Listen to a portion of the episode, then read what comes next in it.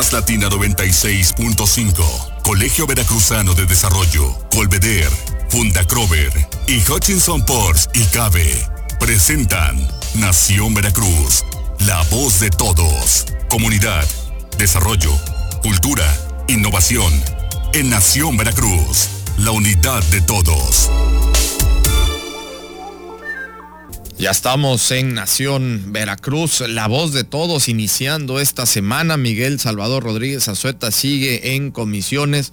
Ya en unos días más va a estar aquí con nosotros. Por lo pronto, hoy es lunes, hoy es el lunes. Mm, vamos a continuar con esta saga de la Comisión del Papaloapan, todos estos mm, eh, pues, proyectos que se concretaron, que sí se pudieron hacer, se hicieron realidad y hasta el día de hoy eh, son eh, ya la fuente pues tanto de trabajo como de desarrollo y de progreso en toda esta gran región del puerto de, perdón, del estado de Veracruz y sobre todo también de algunos otros estados eh, que ya lo hemos estado platicando con Alberto Aciaín Hoyos, que ya está listo con nosotros para continuar con esta saga y ahora viendo pues todo desde la parte hidrológica, de la parte de todas estas cuencas todo este beneficio que también se trajo con la comisión del Papaloapan. Alberto, bienvenido de nuevo cuenta, ¿cómo estás? Buenos días. Hola, buenos días Jorge, muy bien, gracias. Saludos a ti y a todo el auditorio.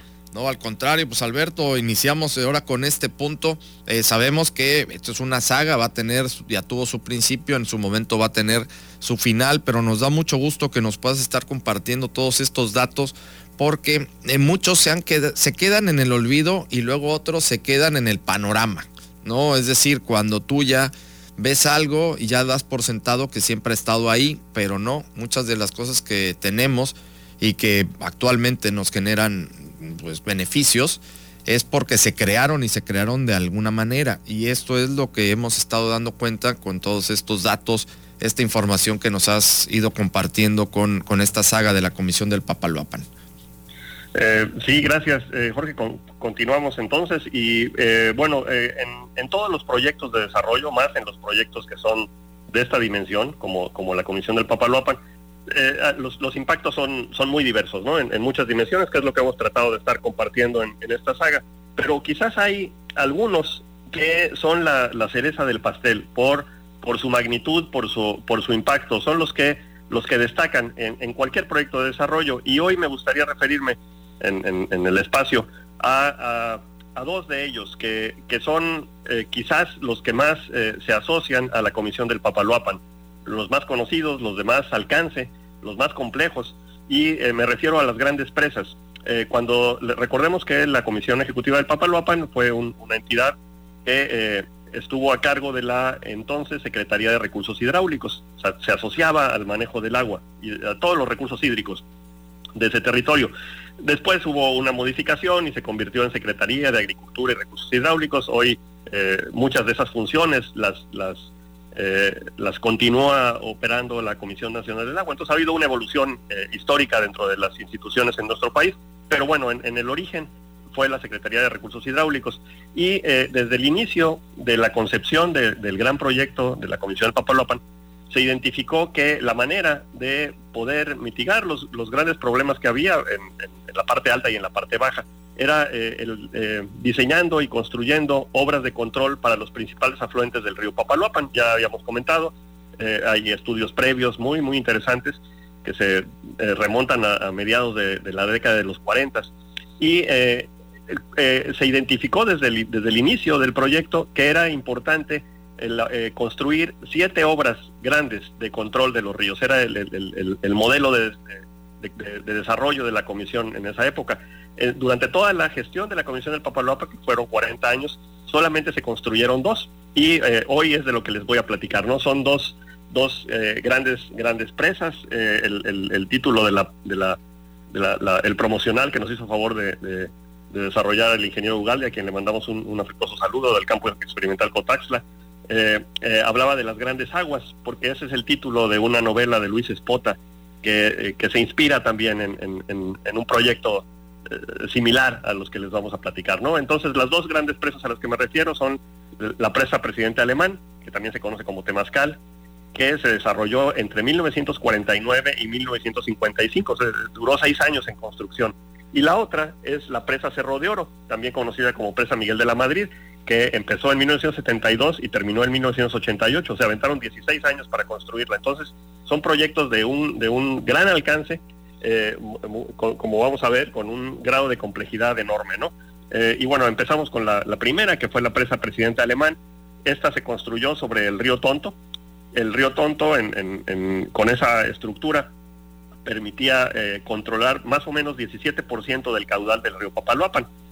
y la, obra ya, ya, ya, terminada permite almacenar más de 8 mil millones de metros cúbicos de agua. Eso es un vaso de agua enorme, ¿no? Estamos hablando que en su momento, cuando se, se inundó en 1955, eh, representaba el embalse artificial más grande que se había construido en México y en América Latina. Fue un, referente. Después se, construyeron otros y actualmente hay, hay muchos más eh, enormes en, México y en otras partes del, mundo. Pero en su momento fue un referente, ¿no? Eh, hablábamos que este, esta presa permitió inundar más o menos 48 mil hectáreas eh, que equivale un poquito menos que eh, el lago de Chapala en Jalisco, ¿no? Es para que tenga la, gente un referente. Eh, esta fue una presa que abrió un parteaguas en nuestro país para el uso múltiple de las presas. Antes se construían o solamente para generar energía eléctrica o solamente para almacenar agua para riego, etcétera. Y esta fue con desde su concepción una, una, presa que permitía hacer un manejo integral del agua, principalmente el control de avenidas, y prevenir con ello inundaciones, en la, principalmente en la parte baja, eh, la generación de la energía eléctrica, se, pretendía fomentar también la navegación, posteriormente se vio que ese era un tema complicado, simplemente permitía conectar a los, a los eh, comunidades y localidades que quedaron aisladas por la construcción de la presa, eh, también proporcionar riego auxiliar, riego de auxilio, para más o menos 150 mil hectáreas. Y como una última uso de la presa, se pretendía y, sigue siendo un potencial todavía muy poco explotado la parte turística. Ya hemos en otro programa comentado también la parte de la actividad pesquera y, acuícola.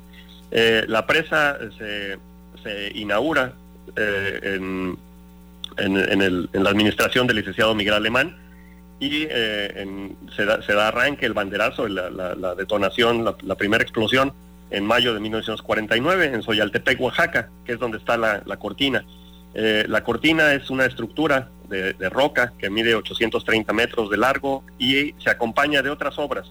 Un dique principal de 2.1 kilómetros, diques secundarios, eh, obras de toma que permiten eh, que opere la planta hidroeléctrica, otra obra que, permite que se abastezcan los sistemas de riego y un vertedor de demasía. Son las estructuras principales de las que se, forma la presa. Y ahorita un, dato curioso o, interesante que me parece es, importante resaltar, es que eh, en, donde, entre, entre eh, la cortina y el dique se erigió un, monumento conmemorativo donde se encuentra, eh, es una forma, forma de pirámide y en la parte alta está la estatua del presidente Miguel Alemán. Y en la, en la estatua él está de pie y en su mano derecha tiene el proyecto del Papaloapan, donde se, dan algunos datos técnicos de la presa. Y eh, está reportado ante notario público que dentro de la, de la estatua se encuentra el último informe presidencial que, el licenciado eh, Miguel Alemán, eh, el presidente Miguel Alemán, impartió al, ante el Congreso de la Unión en, septiembre del 52, pues, ¿no? Entonces, él fue el gran impulsor de este, este proyecto eh, sin embargo, bueno, se fue, se, inauguró hasta, el 1955, cuando yo era presidente eh, Adolfo Ruiz Cortines. No obstante, por el gran impacto que tuvo eh, el, licenciado, el, presidente alemán, se, lleva su nombre la, la, presa. ¿no? Les mencionaba también que se construyó un, una planta hidroeléctrica que permitió electrificar toda la cuenca del Papaloapan. Es, una planta muy interesante, tiene cuatro turbinas de eje vertical y bueno, con la capacidad instalada en, original era de 150 mil eh, kilowatts, que posteriormente fue ampliada, ¿no? Algo también interesante que se me estaba pasando es que dentro del, monumento que está en la cortina, arriba de la cortina, eh, hay un mural muy interesante que elaboraron eh, los discípulos del, del, del, muralista José Chávez Morado. Y es muy interesante porque son dos paredes. En una está la historia de, la, de las inundaciones y cómo era la, cuenca del Papaloapan antes de que se construyera la presa. y del otro lado, el, mural, está todo el, potencial hidráulico que se generó asociado a la construcción de la presa con una gran interacción entre aspectos de ciencia, tecnología y el, mejoramiento de la calidad de vida. ¿no? Es, es, es algo muy interesante que eh, cualquiera que tenga oportunidad de ir a Temazcal puede visitar y es, es, muy, muy interesante. ¿no?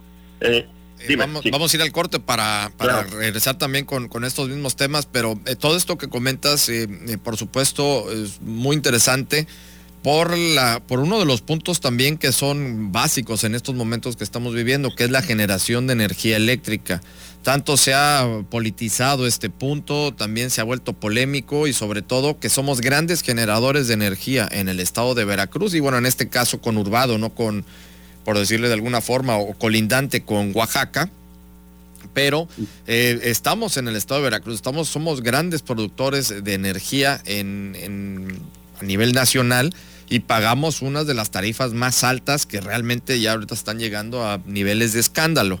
Y esto, pues es interesante conocerlo y saber todo esto que nos dices por lo mismo, porque estamos eh, viendo y escuchando todo lo que se hace y lo que se genera en este caso de energía, por ejemplo, eléctrica, aquí desde la, desde la misma presa de Temazcal.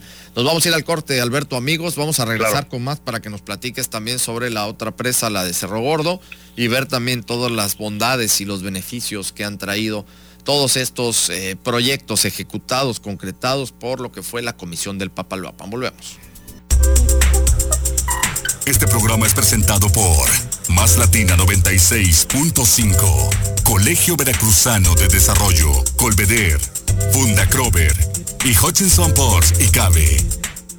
Estamos de regreso en Nación Veracruz, la voz de todos. El día de hoy, eh, continuando con esta eh, saga de la Comisión del Papalhuapan, platicando con Alberto Haciaín Hoyos, que nos trae hoy eh, ya pues estos datos más certeros sobre lo que son las dos grandes cuencas, estas dos grandes obras de infraestructura que son las presas, tanto ya escuchamos la Miguel Alemán, que se conoce también como la presa de Temascal, y ahora nos va a estar platicando sobre la otra presa, la Cerro de Oro o también la Miguel de la Madrid. A ver, continuamos, Alberto. Gracias, Jorge. Sí, para terminar el, punto de la, de de presa Miguel, de eh, Miguel Alemán o, Temascal, hay, un punto que se asocia y también lo, se vivió durante la, construcción de la otra presa, de la, Cerro de Oro, que implica eh, un, un tema muy, muy complejo que implica la movilización y reacomodo de población. E, es, movilización forzada, porque cuando se construye una obra de esta magnitud, pues todos los habitantes que están en la parte que se va a inundar tienen que ser reubicados. Entonces, ese fue un gran desafío de la Comisión del Papaloapan, eh, que generó muchos, muchos problemas, porque implica que la gente que vive ahí, que tiene toda su vida viviendo, pues por un, interés eh, público, tiene que ser eh, reubicada. La, la comisión generó una oficina de reacomodo que eh, tenía que, eh, como misión, atender todos los problemas socioeconómicos que, que, se relacionan con este, con este tema. Y ese, esa oficina pues estuvo integrada por eh, expertos de diferentes áreas, antropólogos, educadores, médicos, trabajadores sociales, topógrafos, etcétera, ¿no? Y lo que se hizo es eh, hacer avalúos de, todo lo que tenía la gente que iba a tener que ser reubicada en términos de tierras, de casas, de, de, cosas que no se podían llevar, pues, ¿no? Eh, cercas.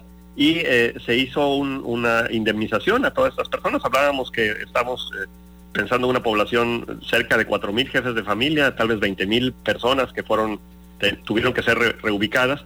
Y la comisión también tuvo que conseguir tierras en lugares cercanos donde se pudieran establecer, eh, ayudar en la cuestión de urbanización de esas zonas, eh, aspectos de, salud, etcétera, atención integral a, toda esa población. Eh, hubo un punto en el que se, tuvo que integrar el Instituto Nacional Indigenista para todos estos, estos programas y se creó un centro coordinador indigenista en coordinación con la Comisión del Papalopan. Cada uno se repartió el tipo de, de atribuciones que le tocaba. Fue la época en la que estuvo allá Juan Rulfo, que comentamos en alguna ocasión, ¿no? Y bueno, eh, perdón. Sí, sí. Este, el, otro, la otra gran presa, esa como, como les mencioné, eh, la, presa Miguel Alemán se, comenzó a, construir en el sexenio del presidente alemán en 49 y se inauguró en, en el sexenio de Ruiz Cortines, en el 55, es decir, se aventaron seis años la, la, construcción de la obra. La otra presa, la presa Cerro de Oro, eh, se aventó 16 años. Eh, empezó en los tiempos de Echeverría, se aventó toda la, administración de López Portillo y fue hasta Miguel de la Madrid que se terminó. Eh, son por, por la complejidad de estos, de estos proyectos. ¿no? En la, presa Cerro de Oro se construye sobre otro afluente del río Papalopan, que es el río Santo Domingo.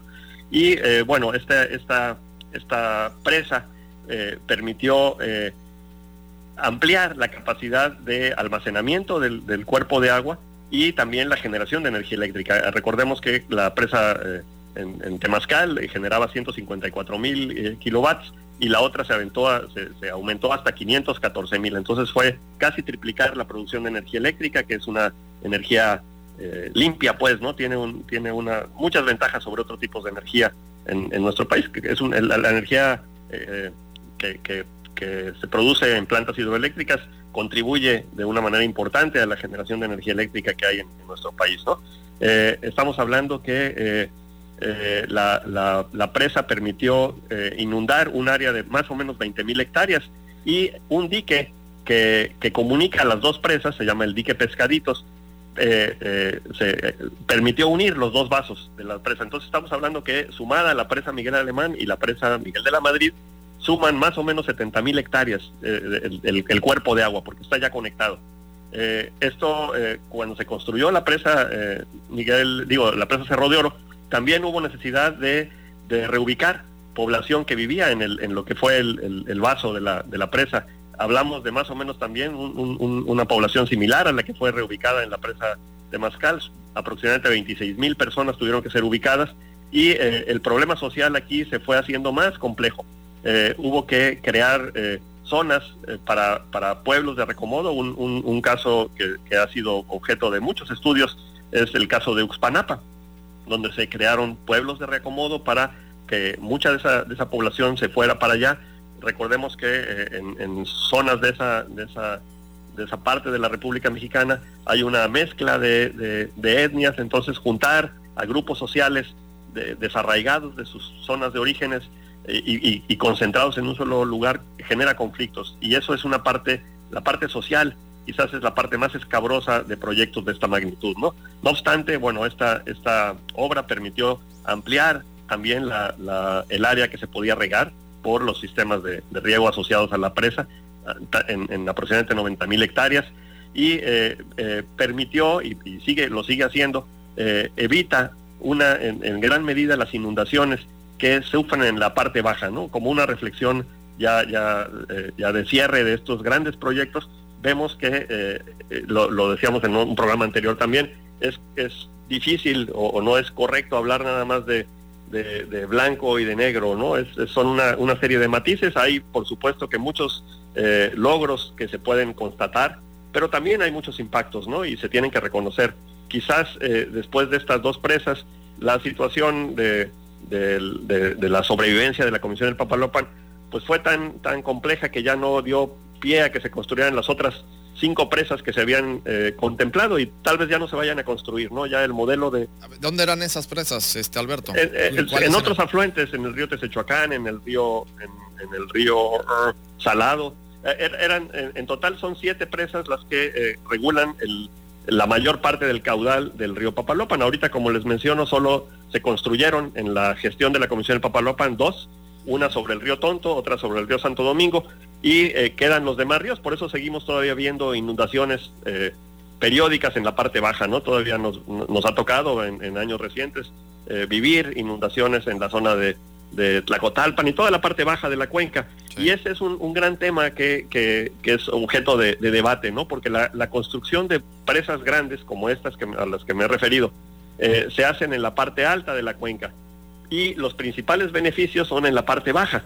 Entonces, eh, esa es, es, una cuestión eh, interesante que es, es, objeto de estudio cuando se hace planeación a través de, de modelos de desarrollo usando las cuencas hidrográficas, porque los beneficios se esperaría que también fueran recíprocos para la gente eh, de la parte alta que es la afectada para la construcción de las presas, ¿no? No nada más que se afecte la gente de la parte alta para beneficio de la gente de la parte baja.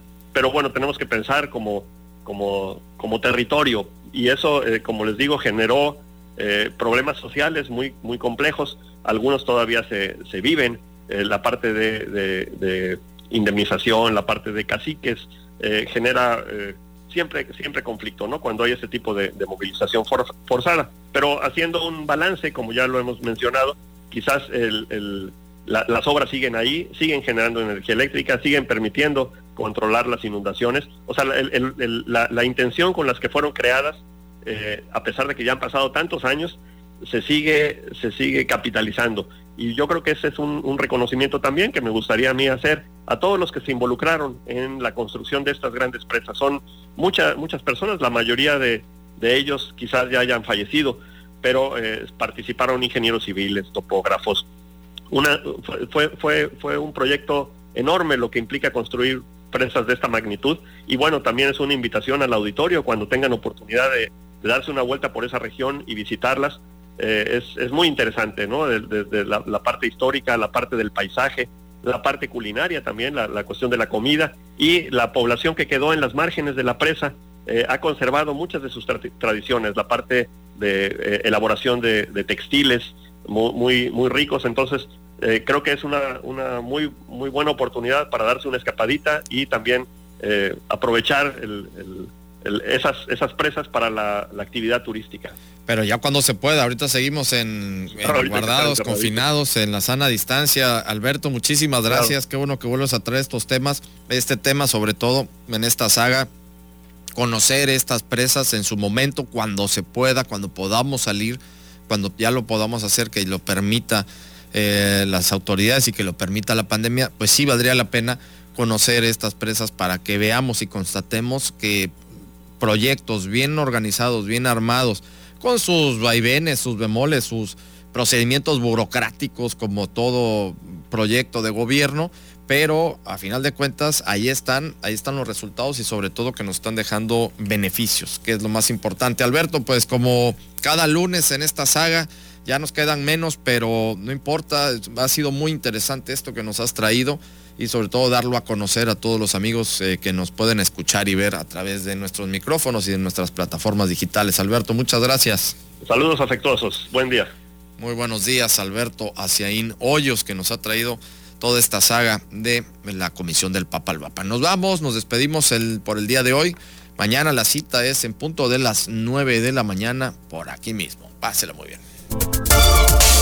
Más Latina 96.5 Colegio Veracruzano de Desarrollo, Colveder, Funda Crover y Hutchinson Ports y Cabe presentaron Nación Veracruz, la voz de todos. Hasta la próxima.